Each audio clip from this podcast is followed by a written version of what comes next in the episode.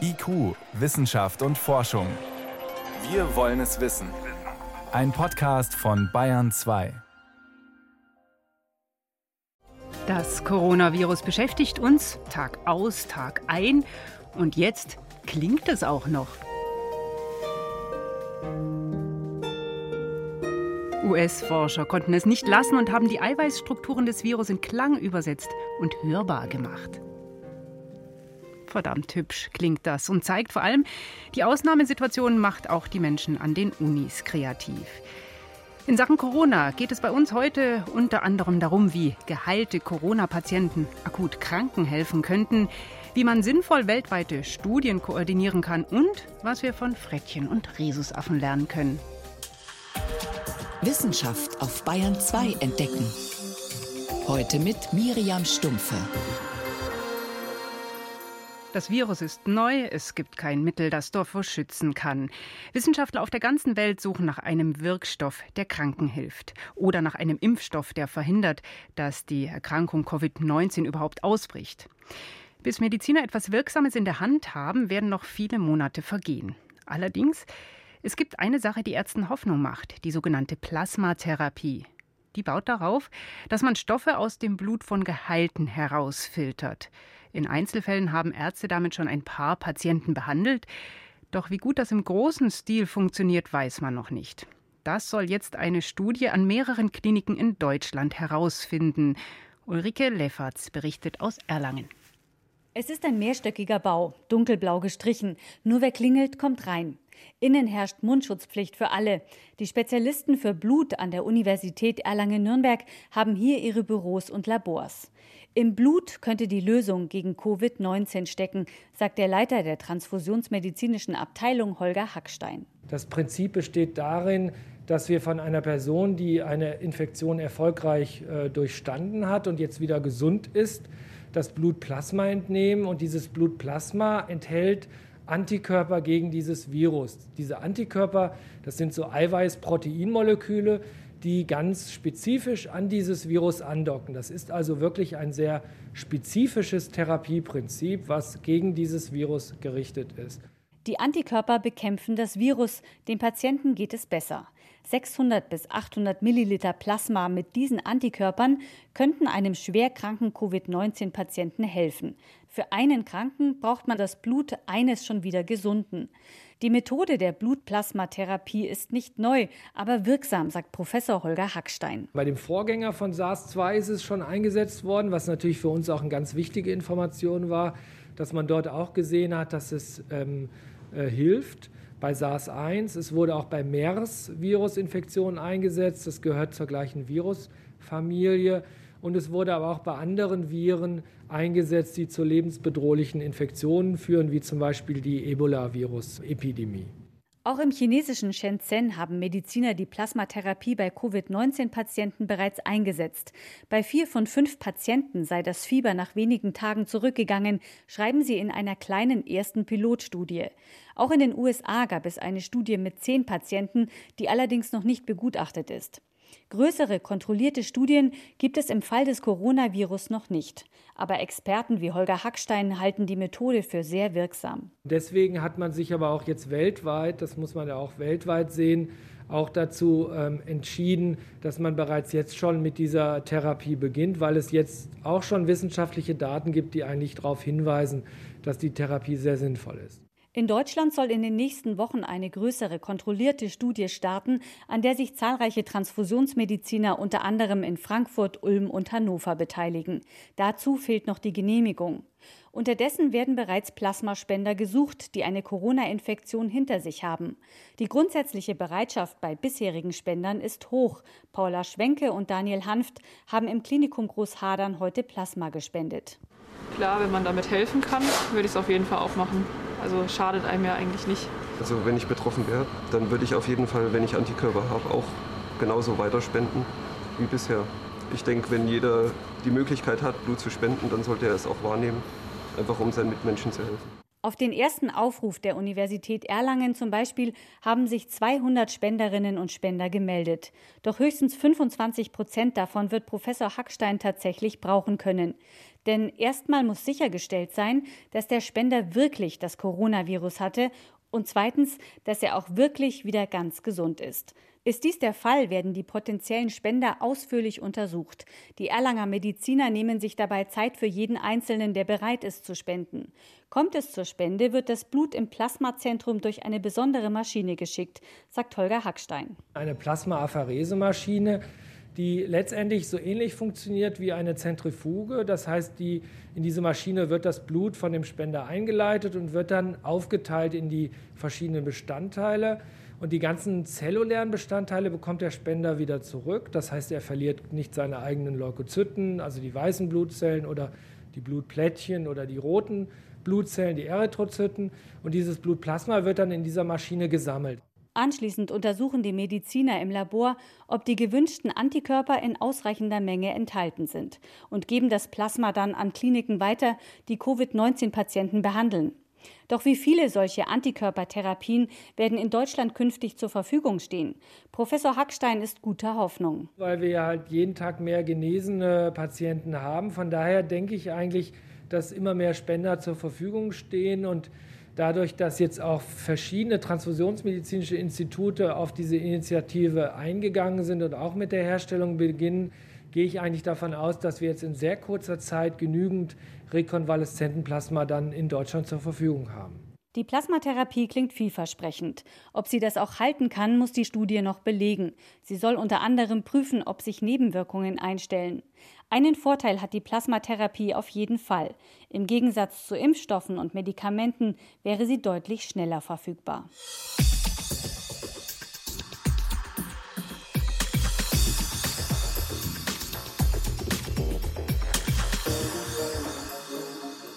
Die Uni Erlangen ruft zusammen mit anderen deutschen Kliniken zur Plasmaspende auf.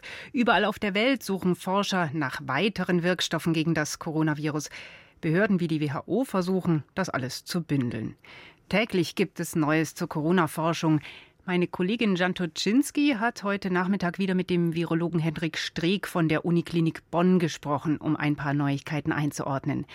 Er arbeitet mit seinen Kollegen gerade mit Hochdruck an einer Studie, um die Dunkelziffer der Infektion abzuschätzen, ähnlich wie das seit dem Wochenende auch Kollegen in München tun.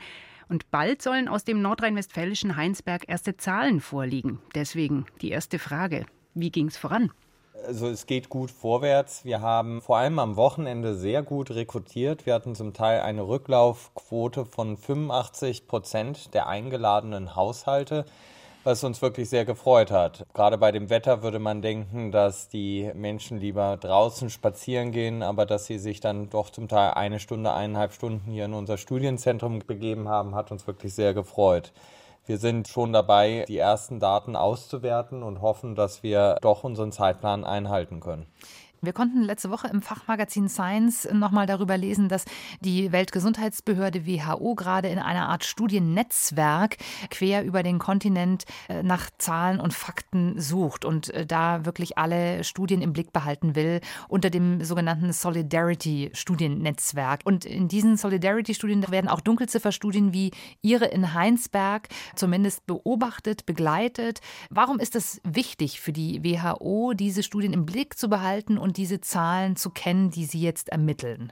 Ja, ich fand das von der WHO einen sehr guten Vorstoß, Protokolle zur Verfügung zu stellen und zu sagen, wir haben uns zusammengesetzt, um die besten Protokolle erstmal zu erstellen und bitten alle Wissenschaftler, die vielleicht in ihren Ländern daran arbeiten, sich auch danach zu richten. Protokolle genau heißt, das, das sind so Vorgaben, wie solche Studien auszusehen haben?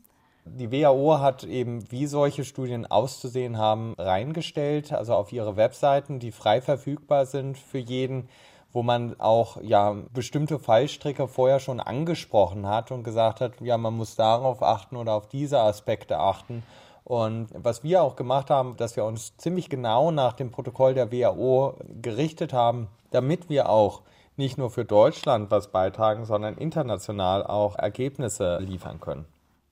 Wissen Sie etwas über andere Studien dieser Art? Also wir wissen jetzt natürlich, dass es in Deutschland äh, auch noch mal eine andere gibt hier in München, aber es gibt ja auch international Kollegen, die auch an sowas dran sind. Wissen Sie da etwas drüber?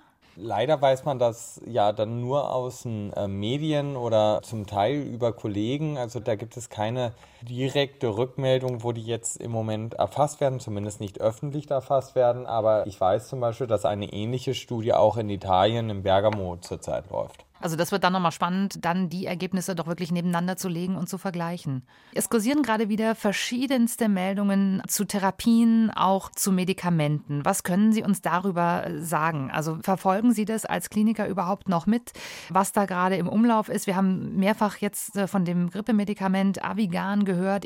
Ich habe dazu bisher keine Studien gesehen. Die gibt es angeblich in Asien. Wie ist der Stand der Therapiemöglichkeiten aktuell aus Ihrer Sicht?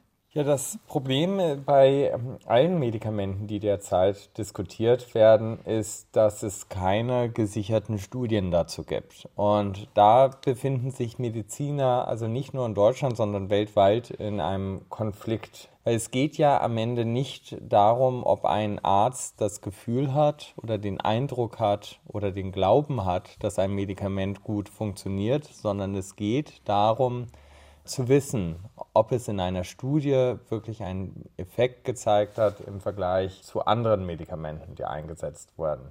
Das Avigan oder Favipravir, wie der Wirkstoff heißt, wurde getestet gegen Covid-19 und hat zumindest in einer Studie gezeigt, dass es einen besseren Effekt hat, also einen Effekt gegen Covid-19-Erkrankungen.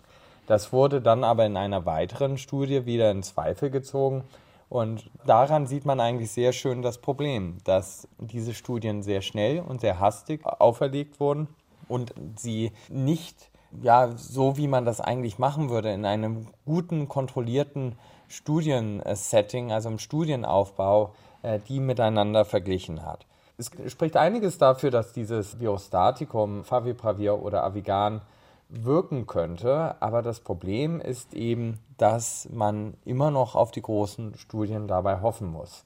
Ähnlich verhält es sich mit anderen Medikamenten, also das HIV-Medikament, das Lopinavir, Ritonavir, hat auch in einem Versuch Wirkung gezeigt, in einem anderen wurde es wieder in Zweifel gezogen und auch das Antimalariamittel Hydroxychloroquin oder Resochin zeigte mal eine Wirkung, mal wurde das auch wieder bezweifelt. Also hier braucht es eben gute Studien und sehr gute Planung dieser Studien und das wird im Übrigen auch versucht in diesem Solidarity Megatrial von der WHO versucht zu ermitteln, dass da solche Studien in einer Weise durchgeführt werden, dass sie auch international vergleichbar sind.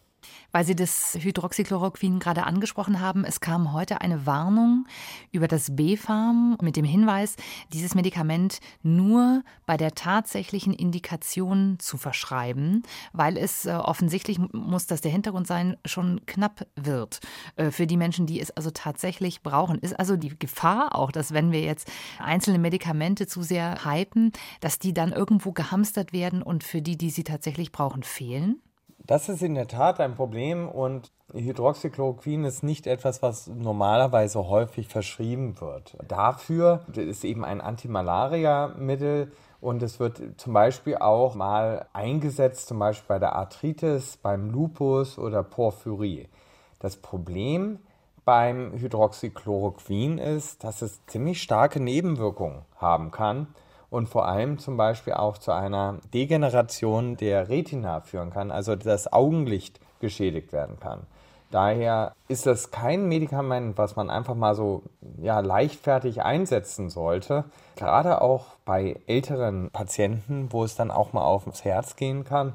Und gerade in diesem Zusammenhang muss man eben aufpassen, dass man sich das nicht zu Hause hinlegt und sagt, ich fühle mich jetzt mal ein bisschen krank oder kränkelnd und ich glaube, ich könnte Covid-19 haben und nehme das ein. Der Schaden, den man damit für sich selber anrichten kann, ist viel höher als der potenzielle Nutzen, der gegebenenfalls noch gar nicht erwiesen wurde.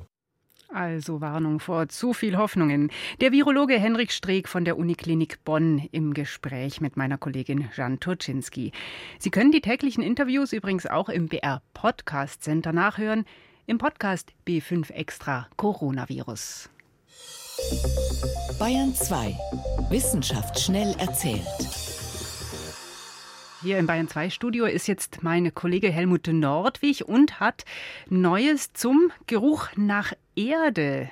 Ja, den konnten manche ja vielleicht am Wochenende, wenn sie draußen waren, wahrnehmen. Das waren ziemlich viele. Ja, in der Tat, der Geruchsstoff in der Erde, der wird von Bodenbakterien produziert, das wusste man schon. Und schwedische Forscher haben jetzt entdeckt, warum die das tun. Mhm. Also die Hypothese war, der Geruchsstoff soll Organismen im Boden anlocken. Darum haben die Forscher Fallen mit Bakterien aufgestellt und geschaut, was denn da so kommt mit der Zeit. Vor allem war das eine Art der Springschwänze. Springschwänze, wie sehen die aus? Ja, die schauen so aus wie winzige weiße Insekten. Insekten ohne Flügel sind im Boden ganz häufig und die hüpfen tatsächlich sehr, sehr weit, bis zu einem Meter. Und diese Springschwänze, die fressen die Bakterien. Wobei die Bakterien ja eigentlich nichts davon haben. Warum senden sie dann diesen Geruchsstoff aus? Ja, die haben schon was davon, denn zugleich bleiben an den Springschwänzen Sporen von den Bakterien hängen. Dazu muss man wissen, die Bodenbakterien, die wachsen so ähnlich wie Pilze, das heißt, die bilden Sporen und die tragen die Springschwänze dann weiter. Also die Bakterien bilden den Geruchsstoff, damit sie für ihre eigene Verbreitung sorgen. Von den winzigen Springschwänzen geht es jetzt weiter zum größten bekannten Fisch, dem Walhai. Das ist ein mehr als zehn Meter langes Tier mit Punkten auf dem Rücken, ganz charakteristisch. Nur wie alt dass äh, so ein Walhai wird, das wussten Forscher bisher nicht. Man kann vermuten, wenn er so groß ist, muss er ein paar Jahre auf dem Buckel haben. Aber warum ist es so wichtig, das genau zu wissen? Es ist wichtig, dass man über die Lebensweise von solchen Tieren so viel wie möglich erfährt. Die Walhaie, da gibt es nicht mehr so viele. Und wenn man sie schützen möchte, dann ist das wichtig. Bisher haben Forscher versucht, Wirbel anzuschauen von den Tieren, die Wachstumsringe haben. Nur wie oft sich da ein neuer Wachstumsring bildet, das war eben nicht bekannt. Deswegen haben sie jetzt jetzt ganz was anderes gemacht und das beruht auf den Atombombentests in den 50er und 60er Jahren. Was haben die mit den Walhaien zu tun? Nun, radioaktiver Kohlenstoff wird dabei in alles Lebendige eingebaut und zerfällt dann. Und nachdem man weiß, wann diese Tests waren, kann man das Alter bestimmen, wenn man schaut, wie viel noch da ist von diesem Kohlenstoff. Das hat ein internationales Forscherteam bei den Wachstumsringen von zwei toten Walhaien gemacht, aus Pakistan und Taiwan. Sieben bis acht Tonnen schwer. Das Ergebnis, der eine war 35, der andere 50 Jahre alt. Wir bleiben jetzt noch beim Thema Altersbestimmung. Vom Kohlenstoff geht's zum Blei. Vom mittelalterlichen England haben Forscher jetzt gezeigt, die Bleiverschmutzung ist immer dann besonders schlimm, wenn die Wirtschaft brummt. Mhm, also kann man vermuten, irgendwo ist es rausgekommen. Wo ist es denn drin? In der Mitte und im Norden von England, da gibt es Silbervorkommen und Blei ist oft eben mit drin in diesem Silbererz. Und der Staub vom Blei ist mit dem Wind verweht worden, unter anderem sogar auf die Gletscher in der Schweiz. Im Sommer kommt der Wind ja meistens aus Westen, Nordwesten, sprich äh, aus Schweizer Sicht eben mhm. aus England. Und die Eisbohrkerne, die tragen die ganze Umweltgeschichte in sich und diese Ablagerungen, die bleiben erhalten. Und eine neue Methode zeigt nun ganz genau an, wann diese Ablagerungen eben sich abgesetzt haben. Mit einem Laser haben die Forscher Scheiben abgeschnitten, die waren nur einen Zehntel Millimeter dick. Das entspricht ungefähr einer Woche. Das Ergebnis, besonders viel Blei ist frei geworden, wenn Könige gekrönt wurden, dann hat man eine neue Krone mit Silber gebraucht gebraucht, wenn Münzen geprägt wurden. Dagegen, wenn die Pest gewütet hat, wenn Kriege waren, dann war Blei Flaute. Also brummende Wirtschaft, viel Silber, viel bleibender Luft und das kann man sogar noch heute auf Schweizer Gletschern sehen, obwohl das vor Hunderten von Jahren so war. Wow. Vielen Dank, Helmut Nordweg war das mit den aktuellen Meldungen. IQ, Wissenschaft und Forschung gibt es auch im Internet. Als Podcast unter bayern2.de. Ein Tiger im Zoo von New York ist mit dem neuartigen Coronavirus infiziert. Das ist bislang wohl der spektakulärste Fall, bei dem SARS-CoV-2 Tiere infiziert hat. Es ist nicht ganz überraschend, denn nach Studien aus China weiß man zum Beispiel, dass auch Katzen sich infizieren können. Sie erkranken allerdings nicht schwer und sind offenbar auch nicht besonders ansteckend. Insofern gehen Forscher und Behörden bisher davon aus, dass die Tiere nicht zur Ausbreitung der Epidemie beitragen. Aber die Frage, wie welche Tiere auf das Virus reagieren, interessiert Biologen und Mediziner weiterhin sehr.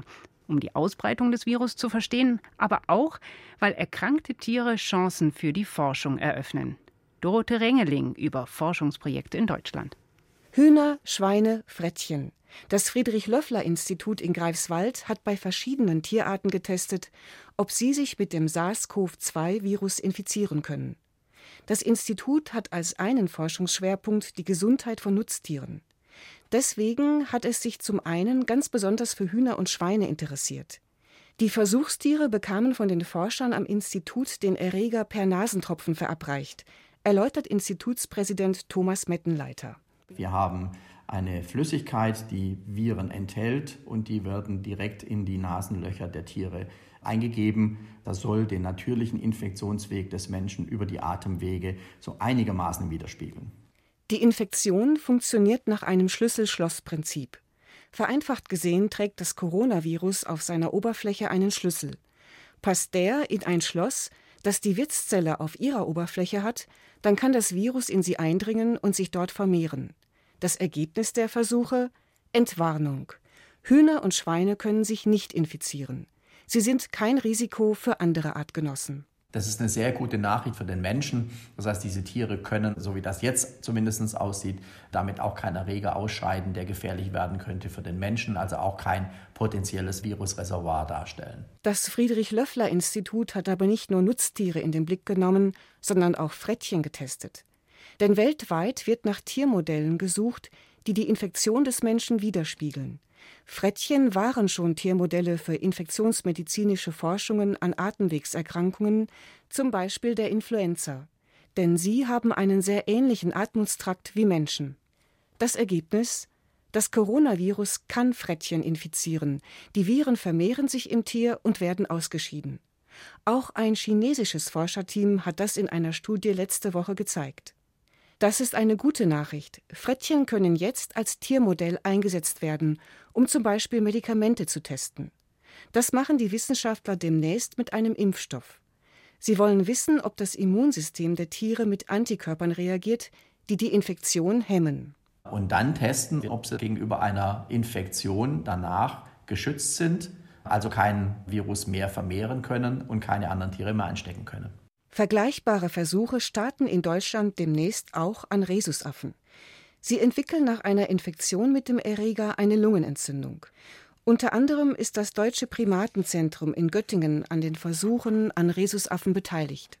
Der Leiter der Infektionsbiologie, Stefan Pöhlmann, hatte vor kurzem mit einem Team herausgefunden, was genau dem Coronavirus den Weg in menschliche Wirtszellen freimacht. Das Virus trägt den Schlüssel für das Eindringen in die Zelle auf seiner Oberfläche.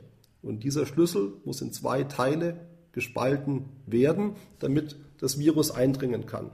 Und wir haben herausgefunden, was diesen Schlüssel in zwei Teile spaltet. Das ist ein körpereigenes Protein. Genau dieses Protein will er in Tierexperimenten hemmen. Es gibt sogar schon einen Hemmstoff, der das bei Menschen kann. Er ist in Japan in einem Medikament zugelassen. Um ihn im Tierexperiment zu testen, braucht er die Rhesusaffen. Diese Tiere sind für unsere Forschung besonders gut geeignet, weil sie den Schlüssel auf der Oberfläche des Virus genauso spalten wie Menschen. Deswegen kann man Hemmversuche in diesen Tieren besonders gut durchführen. Man kann davon ausgehen, dass die Rhesusaffen die Covid-19-Erkrankung sehr gut abbilden. Außerdem haben sie noch eine Besonderheit. Ihr Immunsystem ist dem vom Menschen sehr ähnlich.